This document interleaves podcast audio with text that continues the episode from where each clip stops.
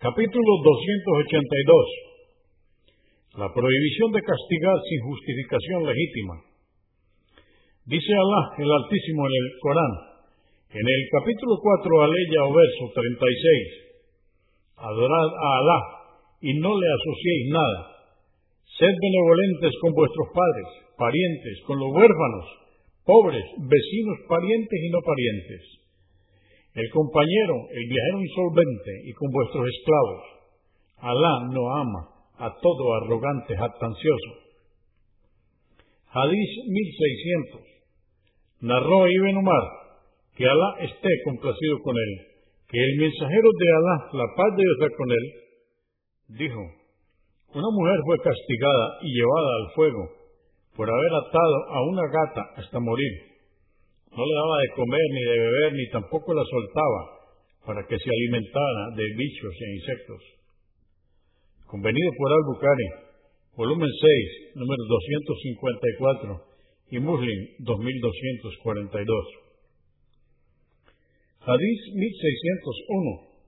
Ibn Umar, que Alá esté complacido con él, narró que pasó junto a unos jóvenes de Quraysh, quienes habían elegido a un pájaro como blanco para disparar sus flechas.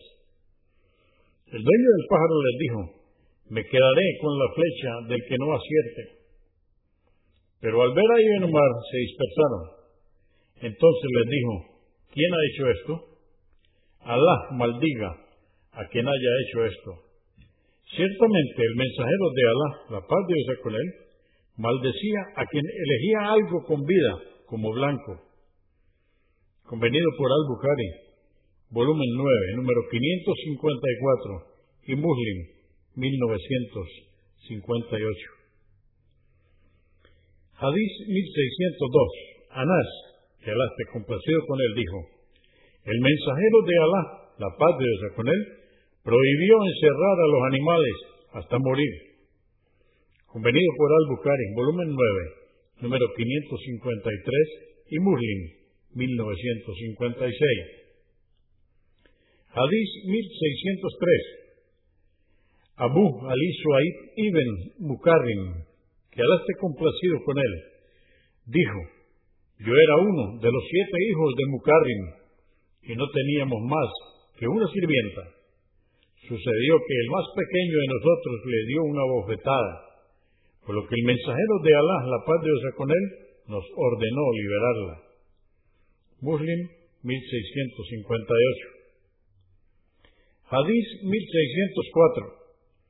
Abu Masud al-Badri, que Alá esté complacido con él, dijo, estaba en cierta ocasión azotando con la fusta a un esclavo de mi propiedad, cuando oí una voz tras de mí que decía, Debes saber, Abu Masud. No reconocí la voz y cuando se acercó a mí, vi al mensajero de Alá, la paz de Dios con él, que me decía, debes saber, Abu Masud, que Alá tiene más autoridad sobre ti que tú sobre este esclavo. Dije, jamás volveré a azotar otro esclavo. En otra versión, se cayó la fusta de mi mano por el respeto que sentía por el mensajero de Alá, la paz de Dios con él. Y en otra versión, dije, mensajero de Alá, lo libero buscando con ellos el rostro de Alá. Dijo, si no hubieras hecho esto, el fuego te habría quemado. Muslim 1659. Hadís 1605. Narró Ibn Umar, que Alá esté complacido con él, que el profeta, la paz de Dios con él, dijo, quien golpee o abofetee a un esclavo de su propiedad por algo que no ha cometido, tendrá que liberarlo como expiación por su mala acción. Muslim 1657. Hadís 1606.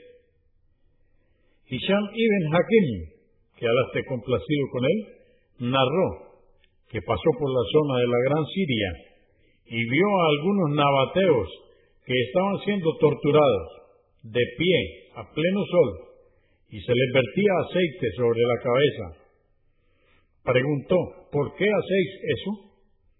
Le dijeron, son torturados porque no han pagado el impuesto sobre la tierra. Dijo Isham, tenéis mi testimonio de que escuché decir al mensajero de Alá, la paz de Dios con él, Alá torturará a aquellos que torturen a la gente en este mundo. A continuación, fue a hablar con el gobernante para informarle lo sucedido y éste ordenó que lo liberaran. Muslim 2613. 1607.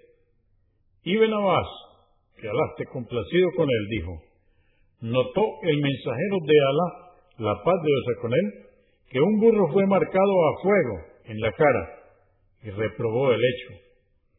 Y dijo Ibn Abbas, por Alá, que yo lo marcaría lo más lejos posible del rostro. Entonces mandó traer a su burro y fue marcado en las ancas, siendo el primero en marcarlo en dicho lugar. Muslim 2118. Hadís 1608. Ibn Abbas, que Alá esté complacido con él, dijo, pasó junto al profeta un burro que había sido marcado en el rostro y dijo, que Alá maldiga a quien lo marcó. En otra versión registrada por Muslim, prohibió al mensajero de Alá, la paz de Dios con él, golpear en el rostro y marcar a los animales en la cara. Muslim 2117.